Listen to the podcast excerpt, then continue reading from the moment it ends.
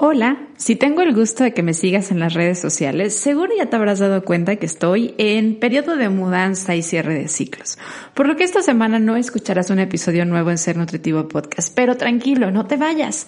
Seguro vas a encontrar información muy valiosa en este en vivo, en esta grabación de audio que te comparto, extraída de una presentación que tuve en un en vivo en Instagram y en Facebook en semanas anteriores. Te invito a que lo escuches. Vamos a platicar sobre la importancia de la vitamina D más allá de los huesos. Esta vitamina que cada vez está más en ojo de muchas investigaciones y en boca de muchas personas desde un lado científico y otras veces desde una voz poco científica. Hoy te comparto este audio que espero que te sirva mucho, donde te hablo de sus usos, sus características, de dónde se consume, cuánto se debe de consumir, la importancia de esta vitamina más allá de la función ósea y muchas cosas más. Te invito a que lo escuches y que lo disfrutes. Nos estamos escuchando ahora sí el próximo jueves, promesa, con un episodio nuevo de Ser Nutritivo Podcast. Gracias. Bienvenidos a Ser Nutritivo Podcast, un espacio donde nutriremos tu hambre de aprender, crear, sentir y conectar. Soy Griselda Jiménez y junto a grandes colegas de la salud y buenos amigos compartiremos contigo ciencia y experiencia para nutrir tu ser. La vitamina D, aunque se le ha llamado como vitamina, en realidad es que tiene una función que es mucho más allá que la parte dietética. De hecho, algo que ha llamado mucho la atención sobre esta vitamina es que eh, actúa más como una hormona como una prehormona o prohormona, es decir, ayuda a el cuerpo a tener otras funciones que realmente como una vitamina, las demás como las vitaminas dietéticas. Y además, también algo súper interesante es que nuestra principal, gracias Emma por la magiseñal en ambas, en ambas redes, eh, algo bien interesante es que nuestra principal fuente no es alimentaria, sino es una fuente que producimos a partir del contacto y la exhibición de nuestra piel al sol, a los rayos solares. Entonces, más allá de lo que comemos, esta vitamina, esta prohormona, tiene una interacción muy importante con el estilo de vida de una persona, con el contacto con el medio ambiente, con la interacción que tenemos con el medio ambiente y las funciones que por mucho tiempo fueron eh, sobre todo difundidas con la relación que tiene con eh, la salud de los huesos, porque es evidente y esto lo hemos sabido creo que desde muy pequeños cuando nos empezaban a hablar de la importancia del calcio y la vitamina D. Y muchos comerciales también de repente nos decían y resaltaban esta importancia del calcio y la vitamina D para fortificar nuestros huesos y mantener sanos nuestros dientes y huesos. Eso era lo que nos decían. Hoy se sabe que esta vitamina tiene muchas más funciones que solamente la parte de la salud de nuestros huesos. Fíjense, los estudios datan que el 3% de nuestro genoma humano es regulado por medio de la vitamina D. Entonces, imagínense la gran trascendencia que tiene y es una trascendencia muy similar al resto de las hormonas de nuestro cuerpo. O sea, esto habla que efectivamente la tenemos que empezar a ver más como una prehormona o prohormona que como una vitamina en sí. ¿Cómo se produce? ¿Cómo se sintetiza? Porque la fórmula, la, la, palabra correcta es hablar de síntesis. Nosotros tenemos dos fuentes, una que es una fuente endógena y una que es una fuente exógena. La fuente exógena es a partir del alimento. Nosotros podemos obtener vitamina D, que se llama justamente eh, ergocalciferol, que es la vitamina D2 a partir de los alimentos. Pero fíjese aquí un punto bien interesante, solamente el 10% de la vitamina D circulante en nuestra sangre es a partir de los alimentos. Entonces, ¿qué pasa con el otro 90%? El 90% de la vitamina D circulante en nuestra sangre, que tiene todo este impacto del 3% de nuestras funciones del genoma humano, es justamente eh, es sintetizado a partir del contacto con la luz solar, las radiaciones del sol y el contacto con nuestra piel.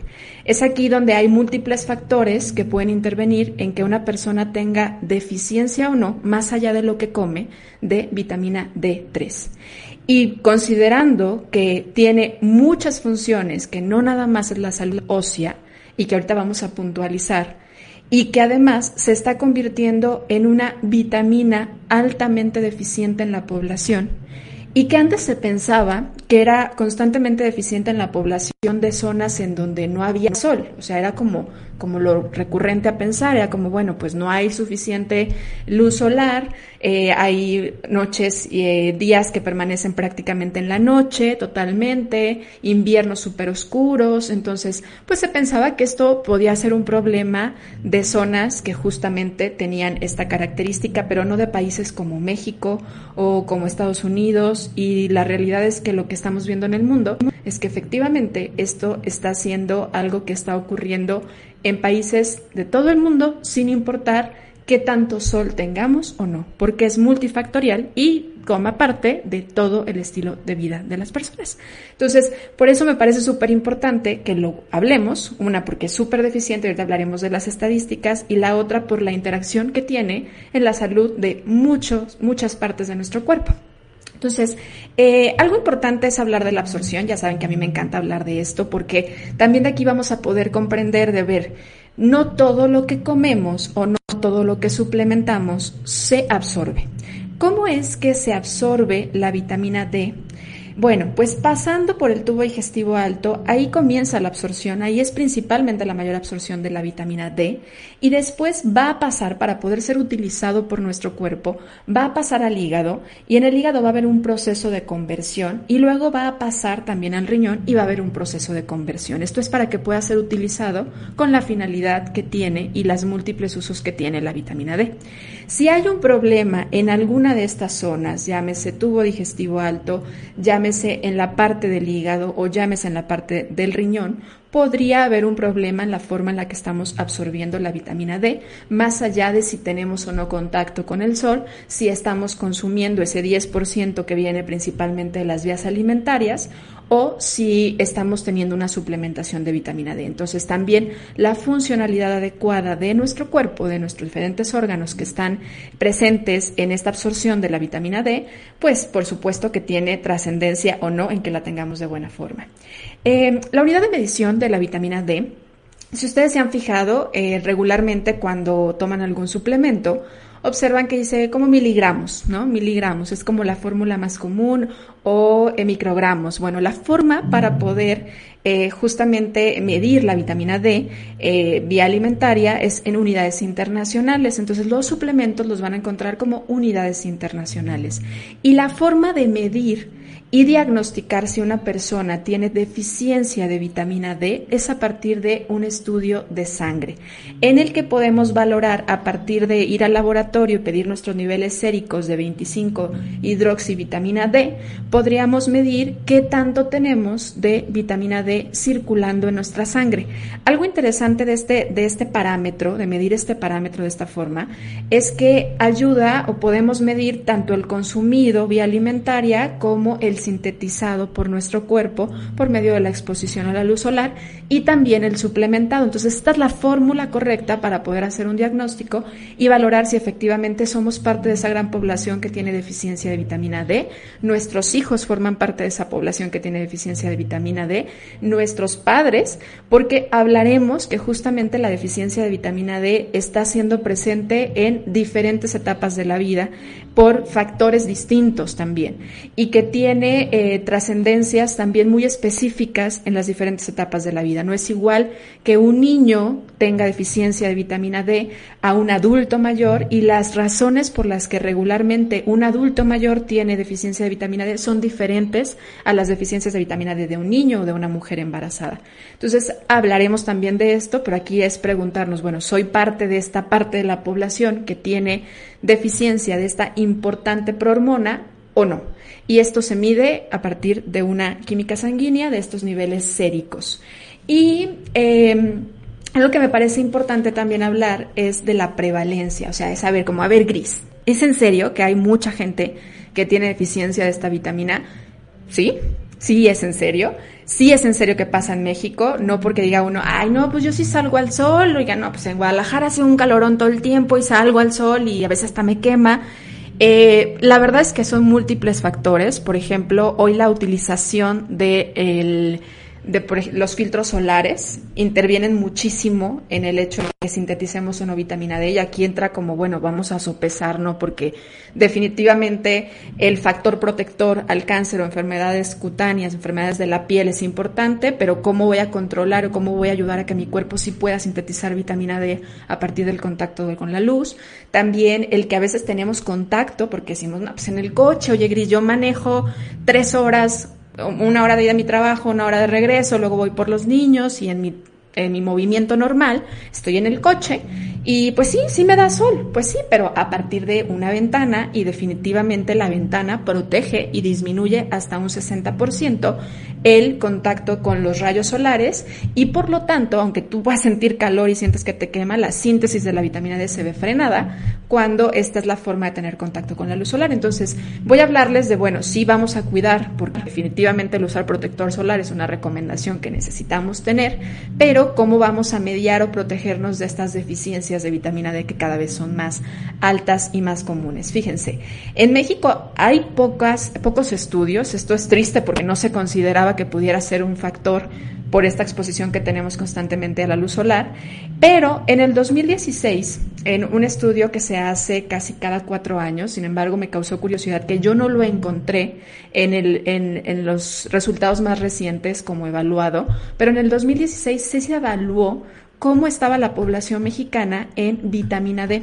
En un estudio muy amplio, porque se hace en muchas personas, fueron alrededor de 8 millones de personas las que se estudiaron, de diferentes eh, edades, de diferentes poblaciones rurales, urbanas, también de, diferentes... Eh, colores de piel, porque ahorita vamos a hablar del impacto que tiene el color de piel también en la síntesis de vitamina D y se encontró que sí, efectivamente puede haber hasta un 35% de la población teniendo deficiencias de vitamina D en México.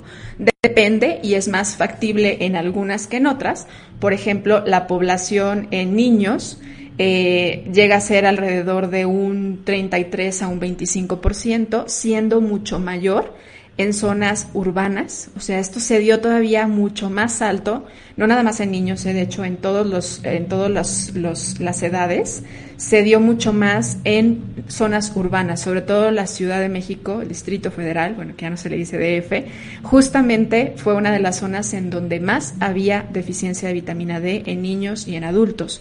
Y también una característica que se observó en ese estudio de población mexicana en el 2016 fue que también hay una relación con la obesidad y el sobrepeso, que esto quiere decir no por el peso, sino por la eh, cantidad de grasa que tenemos. O sea, hay una intervención que tiene la grasa en secuestrar la vitamina D.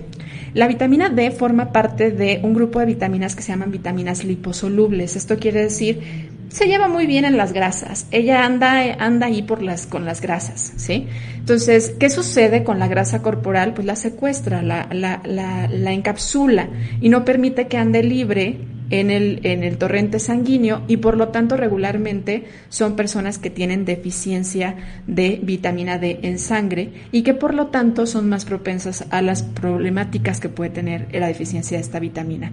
Y entonces sí hay una relación con la acumulación de tejido graso y hay una relación también con las zonas en donde vivimos, siendo mucho más propensas las zonas urbanas. Ahorita vamos a hablar de por qué. ¿sí? Eh, ¿Cuáles son las causas de estas deficiencias. Vamos intentando puntualizar un poquito alguna de ellas. Una, definitivamente que nos hemos expuesto menos al sol. O sea, antes las actividades primarias y las actividades más comunes a nivel de eh, economía en una gran parte de la población, pues era la agricultura, era la ganadería y todo esto pues repercutía en que las personas estuvieran más expuestas con el medio ambiente exterior, que estuvieran en los campos y que tuvieran más predisposición a estar en, en la luz solar. También hay una disminución considerable en las fuentes alimentarias. Las fuentes alimentarias, si bien solamente aportan el 10% de la vitamina D, pues ese 10% puede ser la diferencia entre que tengas deficiencia o no. Y es justamente eh, razón de que muchos de los alimentos que tienen eh, vitamina D son alimentos, por ejemplo, los pescados grasos, que ya hemos hablado cuando hablamos del omega 3, que no es consumido y que además muchos de los pescados que consumimos son, son pescados que no son silvestres, sino que son pescados que se cultivan y estos tienen menor cantidad de, no nada más de omega 3, sino que también de vitamina D. Entonces esto está afectando. Eh, el hecho también de que no se consume y que no es parte del consumo común en la población mexicana, alimentos como el, el atún, no me hablo del atún de lata, los alimentos también como la sardina, pues estos están afectando a que tengamos menor consumo de vitamina D. Pero la principal causa es la disminución de la exposición solar. Y también el uso de mucha ropa. Van a decir, no, bueno, pues entonces no hay que traer tanta ropa. Bueno, pues es bien interesante porque se ha visto que deberíamos de tener al menos una exposición de piel para lograr tener una buena presencia y producción de vitamina D de un 40 a un 60%. Entonces, pues mujeres, el uso de faldas, el uso de short, el uso de, de repente no tanta manga larga, sobre todo para exponernos en horarios en donde más podemos sintetizar vitamina D que hablaremos ahorita en cuánto periodo de tiempo y en qué horarios corresponden en ciertas etapas del año, pero definitivamente esto es importante. De hecho, se ha visto en algunos lugares en donde particularmente la mujer, que conocemos que es parte de su cultura, están muy tapadas, usan velo, son las que tienen mayor problema de deficiencia de vitamina D. Entonces, sí es importante la exposición y el contacto de nuestra piel, no nada más a partir de lo que alcance a pasar con las telas, sino que también la expongamos un poquito más. Y el permanecer mucho tiempo en lugares cerrados, que creo que esto es parte de lo que ha, favorecido a que eh, tengamos esta menor exposición a la luz solar, ¿no? Personas que trabajan en lugares cerrados prácticamente de las 9 de la mañana a las 6 de la tarde o 7 de la noche, no hay contacto con la luz del sol, el, el, contacto es mínimo y es en el auto, a través de la ventana, como lo platicábamos. Y hoy esto con el aislamiento social, con el trabajo desde casa, con el hecho de, quedarnos en casa, que obviamente también es parte de una responsabilidad social actualmente, se está viendo mucho más frecuente. O sea, va a haber más personas con deficiencia de vitamina D y la deficiencia de vitamina D se puede ver asociada también con depresión.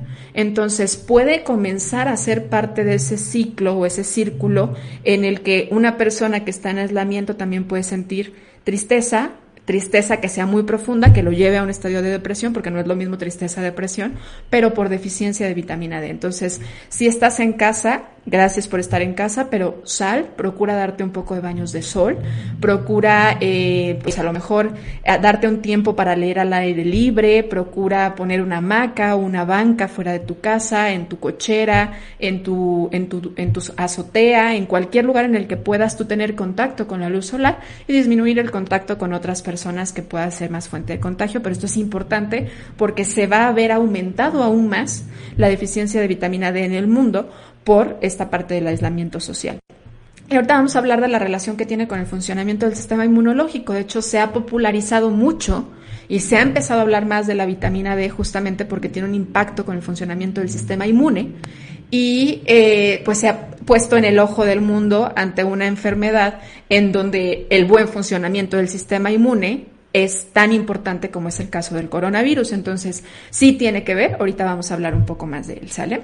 Eh, también la alta contaminación, eh, esto afecta a, la producción también de vitamina D el uso de los protectores solares, eh, la obesidad que les hablaba, que también obviamente está en aumento y esto hace que se secuestre la vitamina D circulante en sangre, y eh, la utilización de algunas eh, cirugías bariátricas, porque también esto afecta a la absorción. Entonces también esto es algo importante y algo muy trascendental, y encontré mucha investigación que me pareció importante compartirles, eh, en las mujeres embarazadas, la deficiencia de vitamina D tiene una alta trascendencia en la vida del bebé y en el crecimiento del bebé y en el funcionamiento cerebral del bebé.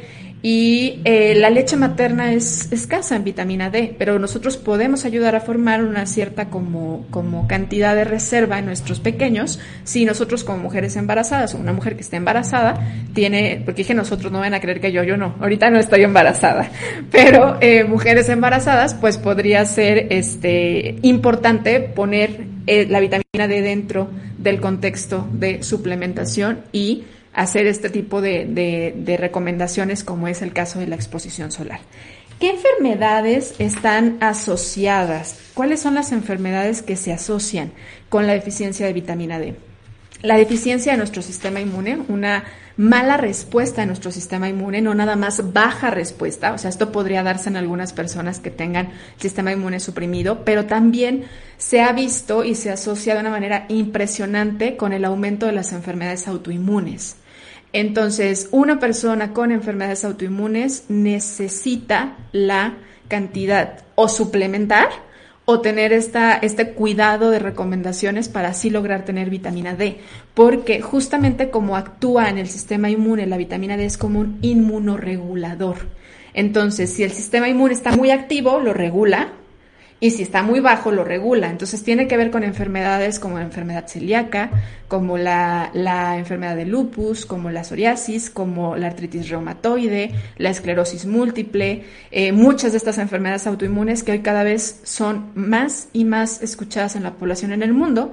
Y pues se ha visto, o sea, mucha de la investigación resalta justamente esto y me encantaría que si alguien tiene ganas de leer esta investigación, por favor me la pidan. Yo algo de lo que hago antes de hacerlos en vivos es leer, me chuto alrededor de unos 20 artículos porque me parece muy importante dar información basada en la ciencia, porque creo que esa es parte de la responsabilidad que tenemos los profesionales de la salud al estar compartiendo información en las redes sociales. Y si alguien tiene intención de leerlo, avíseme y yo le paso esta de estudios científicos, pero se ha visto que puede estar sumamente relacionada con el aumento aumento de las enfermedades autoinmunes. Entonces, es súper importante la vitamina D para actuar como un inmunoregulador de nuestra función inmunológica. También en la frecuencia, eh, perdón, en la, en la hipertensión arterial. Algo que tiene mucha relación el sistema inmune en la presión arterial es eh, que justamente regula un sistema que se llama renina-angiotensina. Quienes son fan de de repente le, escuchar estas conferencias vespertinas en donde hablan de coronavirus, escucharán o habrían escuchado al inicio de, que todo esto comenzó, que bueno, algo que se veía que se afectaba y por lo cual había una asociación, claro que sí, Genis, Genis, Genis, Genis, con todo gusto te lo paso, este algo que si había una asociación con la hipertensión arterial, justamente con, las complicaciones de COVID, era particularmente con el hecho de que eh, tenía un impacto en este sistema de renina-angiotensina. Entonces, actúa muy bien para ayudar a regularizar la, la presión arterial elevada. También eh, se ha visto y se ha estudiado sobre todo la relación que tiene con el cáncer, pero particularmente hay tres cáncer que son los que se han estudiado, que es el cáncer de mama, donde se ha visto más asociación, también el del colon y de próstata. Entonces también para estas personas es súper importante. Y en el estado anímico, bueno, les hablaba que tiene mucho que ver con el funcionamiento eh, cerebral. De hecho, enfermedades neurodegenerativas en el adulto mayor está sumamente asociada con este tipo de deficiencia de esta vitamina D. Entonces también, obviamente, vamos pensando en el contexto en el que viven muchos de nuestros adultos mayores, que ya sea que vivan en casa o que vivan en algunos asilos o que vivan en algunos, estén en algunos hospitales gran parte del tiempo, la verdad es que a veces son muy aislados, no nada más ante una pandemia, sino que si pensamos su tipo de vida, pues la mayoría de las veces son muy aislados y esto hace que pues tengan menos todavía interacción y medias menos síntesis de la vitamina D. Entonces es importante eh, en algunos de estos casos suplementarla, sobre todo porque además muchas de estas complicaciones como hipertensión arterial, diabetes que está asociada a enfermedades autoinmunes, pues también las tienen. Entonces creo que aquí es importante, una, medirla en sangre para poder hacer el diagnóstico correcto, como les decía, para ver si efectivamente hay deficiencia o no. Y la otra, este, pues dar una correcta suplementación indicaciones de qué hacer que por eso es que en muchos lugares les eh, hacen estos baños de sol, o sacan a los jardines a tomar un poco de rayos de sol, porque es súper importante, ¿sí? Y también se ha visto que tiene eh, mucho que ver, por esta relación que hablábamos de que es un inmunoregulador, con los procesos infecciosos. Entonces, este como detonador de la influenza, de algunas enfermedades infecciosas como la tuberculosis, pues se pueden regular muy bien y podrían ser menos frecuentes en la población con una adecuada síntesis de vitamina D. También, bueno, otras, otras de las complicaciones que tienen las personas que tienen deficiencia, definitivamente podríamos hablar también de eh, los problemas de calcificación, porque, bueno, algo que hace la vitamina D es que mejora, ayuda a la absorción del calcio en el intestino y esto obviamente va a ayudar a que pueda ocurrir la entrada del calcio al hueso. Entonces es como, como que le abre la puerta, le dice bienvenido. Entonces es súper importante, yo creo que esto es mucho más difundido que todo lo demás que hemos hablado, por eso yo quería hablar más allá de los huesos, qué tiene que ver la vitamina D en la salud. Y bueno, hacer este hincapié y esta, este abrir como esta ventanita de ver si estamos deficientes. Una gran parte de la población está deficiente, desde niños hasta adultos mayores. Entonces, pues ponerlo en contexto, ¿no? Empezar a hablar un poco de él.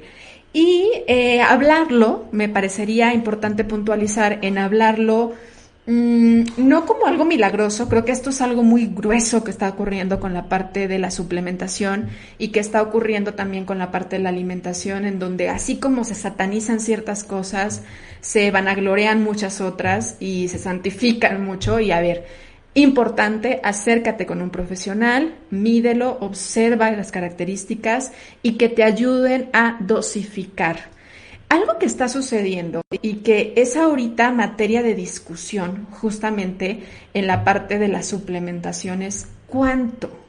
¿Cuánto necesitan suplementar? ¿Qué se sabía de la suplementación? Como todas las vitaminas liposolubles, que es la vitamina A, D, E y K, pues decían, bueno, como las podemos almacenar y pueden pasar alrededor de 3, 4 semanas en, en, nuestro cuerpo, entonces pues hay que tener cuidado de no consumir mayor cantidad de la que necesitamos, porque puede haber una hipervitaminosis. Pero algo que se está viendo es que a ver este grado de eh, deficiencia, pues es muy probable que muchas personas tengan necesidad de mantener suplementado por periodos largos y estarlo midiendo. En México es súper baja la medición de esta vitamina en sangre. Es muy poco común que esté incluida dentro de la supervisión que se hace del chequeo médico, de los laboratoriales. Sí lo practican, si tú vas y pides este estudio, sí lo practican, pero no está como dentro de los básicos. Y creo, y lo sé, porque tengo muchos pacientes en Estados Unidos, afortunadamente, que han confiado en mí, que en Estados Unidos, en países como Estados Unidos y en países de Europa, este es un básico a pedir en los laboratorios. Entonces, y lo que me causa muchísima curiosidad es que les puedo decir que de los pacientes que tengo que me han incluido dentro de los estudios laboratoriales, este estudio sérico de 25 hidroxi eh, vitamina D, todos han tenido deficiencia. Entonces, creo que es muy probable que las deficiencias sí estén en aumento y que esté súper bajo y que estas estadísticas estén quedando cortas. Entonces, ¿cuánto suplementar? Bueno, la suplementación que se ha dicho, la que hoy se tiene estipulada, es de mil unidades internacionales al día para adultos mayores, 400 unidades internacionales para niños y adolescentes, pero, ahí va mi pero, algo que se ha estado eh, discutiendo es, es muy poco. Para las deficiencias que existen es muy poco. Para la cantidad de personas con acumulación de tejido graso que secuestra la vitamina D, probablemente no alcanza a ser suficiente para contrarrestar o mejorar el funcionamiento inmunológico. Para la cantidad de personas que tienen enfermedades autoinmunes, probablemente estas mil unidades internacionales no tienen ningún efecto terapéutico entonces, se habla de suplementar dosis mucho más altas, pero evidentemente de la mano de un profesional que te ayude a adecuar la suplementación. Esto está en discusión constante y creo que va para allá, creo que va a ser todavía más discutido. Y les hablaba también de eh, qué efecto tiene la piel, el color de piel, por ahí toqué el punto hace un momento. Bueno, es que se sabe que a mayor, sí, suplementa, por ejemplo, eh, eh, Eli suplementa 8.000 unidades internacionales, yo tomo 8.000 unidades internacionales también, me he llegado a tomar hasta 9.000 unidades internacionales y realmente eh, cuando las mides en sangre están bien. Entonces, eh, también este punto de hablar de, a ver, va a haber una cantidad, te, vas a, te va a dar una hipervitaminosis es súper complicado también, ¿sí? Entonces, eh, sí me parece importante hablar de, creo que la dosis de suplementación que se está dando en el mundo es mínima, hasta de dar risa. Y también, no nada más la de la suplementación, también la la adición a los alimentos. Si se han dado cuenta, existen muchos alimentos que han sido fortificados con vitamina D. Muchos de ellos, los lácteos, por ejemplo, la leche fortificada con vitamina D, la mantequilla, eh, las harinas, muchas harinas, muchos cereales. En países europeos, de hecho, eh, también muchos aceites, o sea, se ha, fortificado. Pero aún así, también dentro de lo que está discusión es que la fortificación es de la risa, que está haciendo falta más fortificación y que está haciendo falta concientizar a la población de la importancia de la exposición a la luz solar con cierto tiempo y luego utilizar el protector solar y también la importancia que tiene la suplementación, porque no nada más es la alimentación. Recuerden que solamente es el 10% de esta vitamina la obtenemos de la, de la alimentación como tal. Y eh, con relación a lo de la piel, me voy a regresar un poquito por ahí, eh, la piel oscura tiene... Eh, una sustancia que se llama, siempre se me confunde con la del sueño, pero son diferentes. La del sueño es melatonina, la de la piel es, es ay, se me fue el nombre, melanina. ¿Sí? Sí, creo que sí. Eh, esta le da un tono más oscuro a nuestra piel. Y no nada más a la piel, también a nuestro cabello, a nuestros ojos. Este pigmento actúa como un protector solar. Entonces, obviamente, por eso se habla que hay menos cáncer en personas de pieles más oscuras, que son más prevalente el cáncer de piel en personas que son de pieles más claras, pero también se sabe que hay una mayor prevalencia de deficiencia de vitamina D en personas de pieles oscuras o negras que en personas de pieles blancas. Y es un tema súper interesante porque también es, a ver, entonces la suplementación la deberíamos de, eh, como todo en esta vida y en la nutrición, la deberíamos de eh, individualizar, ¿sí? Entonces me parece súper importante poner esto en contexto. ¿Qué sucede también en México? Bueno, la mayoría de los mexicanos, no hablo de todo porque somos una, una raza una raza mestiza, combinada y definitivamente súper versátil y me encanta que sea así porque la diversidad como en la microbiota en las ciudades y en el mundo es súper importante. Pero, este, pues obviamente una de las características del el mexicano, eh, digamos, como, como estereotipado, pues son pieles más oscuras. Entonces también esto puede estar interviniendo y haciendo más, más fuerte la, la deficiencia en poblaciones como población mexicana.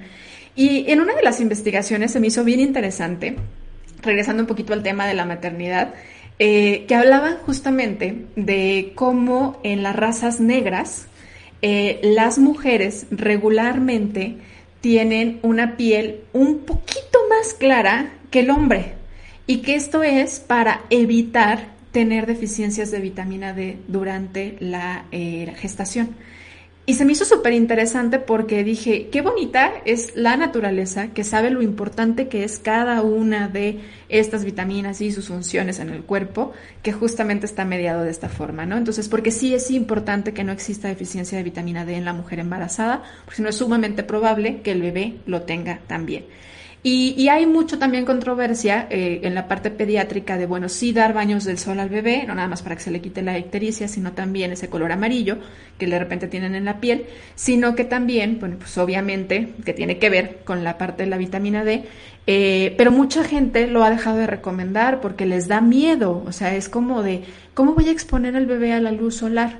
Eh, con el cáncer de piel que hay, con la exposición al, sol que es tan dañina, porque así nos lo han vendido, bueno, pues definitivamente también es importante y sobre todo bebés yo saben que soy muy pro lactancia, pero sobre todo bebés que están consumiendo leche materna, dar una suplementación, gotitas de vitamina D. Esto es importante. Las gotitas, y vienen, eh, quienes han tenido bebés últimamente sabrán que vienen en una forma justamente como, como de grasitas y como óleos, porque es una vitamina liposoluble. Esta vitamina, esa es su presentación, ¿sí? Entonces, esto es importante. Los bebés sí necesitan vitamina D. Hay que hablarlo, cuestionarlo con los pediatras, motivarlos.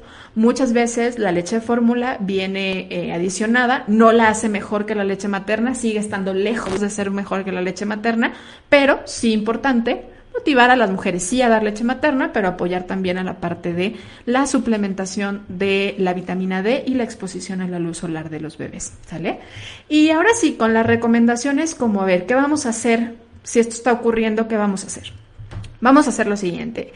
Las recomendaciones para evitar la deficiencia de vitamina D son la exposición a la luz solar. Entonces, ¿cuánto tiempo? las referencias hablan de cuatro estas son, son dos recomendaciones, de 5 a 15 minutos o de 4 a 10 minutos si eres persona con tez blanca. Esto entre horarios de 10 y 3 de la tarde, que es el mejor momento para producir la vitamina D porque el tipo de rayo de sol que entra es diferente, ¿sí? Entonces, entre 10 y 3 de la tarde, con diferencia de lo que se creía que no que mucho mejor más tarde, bueno, pues sí por el cáncer de piel, no por la vitamina D. Entonces son solamente de 5 a 15 minutos o si tú tienes un factor de riesgo, pues de 4 a 10 minutos, ¿sí? Y una vez pasando este tiempo, ahora sí ponte tu protector solar si te vas a exponer, ¿sí? O ponte ropa de manga larga o ponte pantalón si te vas a, vas a estar fuera de la calle. Y si eres de piel oscura, obviamente por esta, esta producción de, de, la melanina, que ya me sopló por acá Eli, que sí estoy bien, gracias Eli, este, necesita mayor tiempo. El tiempo que se habla es de 60, 80 minutos para poder producir lo que necesitamos de vitamina D de forma endógena a sintetizar, que es a partir de la luz solar. Y eh, pues obviamente también recordar de sí consumir alimentos, porque está el otro 10% que puede ser la diferencia, alimentos ricos en vitamina D, como son los alimentos grasos, pescados grasos, salmón, sardina, atún, hígado de bacalao. Está, yo sé, yo lo recuerdo y es que, ¡ay, hígado de bacalao! ¿No? Así es que, chale. Eh, sé que ahora ya no sabe tan feo, ¿eh? Mi sobrino le fascina y es una muy buena alternativa para los niños, no nada más para sus huesos y su crecimiento, sino que definitivamente para su salud, integral, sistema inmunológico, evitar alergias.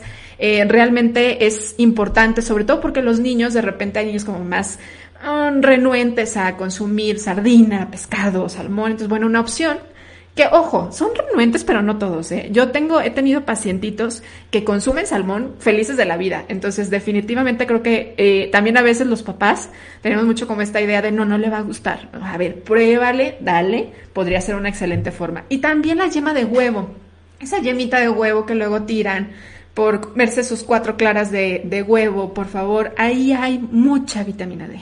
¿sí? Entonces, pues no la tiren, no la tiren. Yo sé que en algunos casos, bueno, sé dos cosas. Sé que se ha satanizado mucho por el lado del colesterol, que es eh, todo un tema. Eh, es de verdad desmitificar este punto de que la yema de huevo tiene muchísimo colesterol, te va a subir el colesterol al tope de manera etérica en sangre.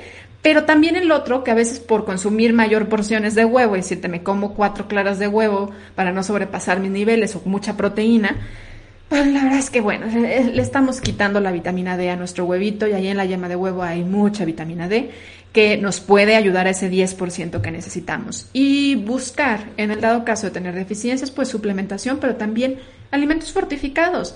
La industria alimentaria, si bien los alimentos ultraprocesados es algo que no divulgamos, que no queremos tanto, que necesitamos hacer que nuestra dieta sea al menos un 70-80% basada en alimentos naturales, porque también no podemos aislarnos de la realidad que existe, que pues la industria nos ayuda en muchas cosas. La misma biotecnología ha dado calidad de vida a las personas, entonces creo que también no estarnos peleando, pues el fortificar, el consumir alimentos fortificados, creo que es algo súper importante. Si tú eres fan de consumir lechadas, bueno, pues busca lechadas fortificadas, a lo mejor a veces prepárala en casa y a lo mejor si no estás tomando ningún suplemento, pues sí busca una que sea fortificada. Y así termina el episodio de esta semana de Ser Nutritivo Podcast, un episodio especial de mudanza de Chris Bodisante y de despedida a Kissy Gastronomía Saludable. Si llegaste hasta aquí es porque espero que la información que hayas encontrado en este audio extraído justamente de esta entrevista haya sido muy valiosa para ti. Y recuerda que cada jueves encuentras un episodio nuevo. Conste, cumplimos nuestra promesa o episodio nuevo a pesar de la mudanza y los cambios. Nos escuchamos el próximo jueves. Te mando un abrazo y muchas gracias por haber estado esta semana en Ser Nutritivo Podcast.